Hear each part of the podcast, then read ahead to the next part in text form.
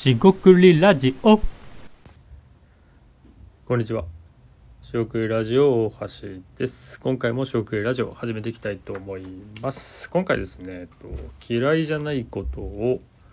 やると。まあ、好きなことをやるというよりも嫌いじゃないことを見つけると。まあ、そんなテーマについて話していきたいと思います。え今回もどうぞよろしくお願いいたします。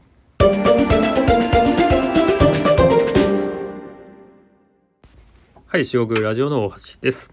今回ですね、嫌いじゃないことを見つけるとか、ね、探すとか、そんな話をしていきたいと思います。あのですね、まあ、えっと、まあ自己実現ではないんですが、なんか好きなことを見つけようとか、好きなことをやっていきましょうみたいな。えっと、もっといけば好きなことを仕事にしましょうみたいな。まあそういうメッセージって、えー溢れてるか、えーわからないですけども、なんか結構ある言葉かなと思います。でですね、実際にじゃあ好きなことをやると。私はこれが好きですと。好きなことはこれです。で、今それをやっています。えーなんで満足ですみたいな。そういう話ってなんかありそうであんまりない。もしくは、えっ、と、どうなんでしょう。その自分が今の状態に満足してなければ、その好きにやってる人っていうことは、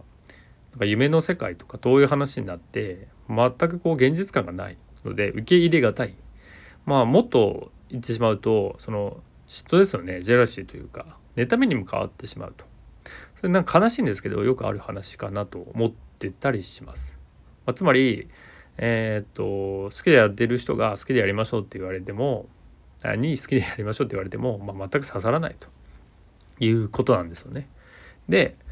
えっと、視点を変えるというか、まあ、表現の仕方の話ではあるんですけど、まあ、好きなことをやるとかと、まあ、得意なことでもいいんですけどなんかそういうことをやるんじゃなくて嫌いじゃないこと、まあ、要はその好きなことっていうとこうぐんとハードルが一段上がってしまうような気がするんで嫌いじゃない要は苦手じゃないとかあのそれやってても別にあのすごいこれ好きだって思わないんだけど別にこれ嫌じゃないよなっていうのって結構大事な気がします。でですねじゃあその嫌いじゃないっていうのは好きじゃないからどっちでもないから良くないとかっていうのってまあ、えー判断というかねジャッジすればそうなるんですけどそこで01ですよね白黒で判断するのはもったいない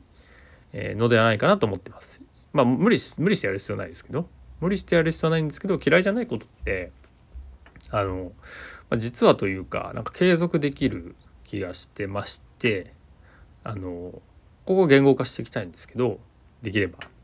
まずですね多分ですが嫌いじゃないっていうのは継続できるなって僕自身も肌感で思ってまして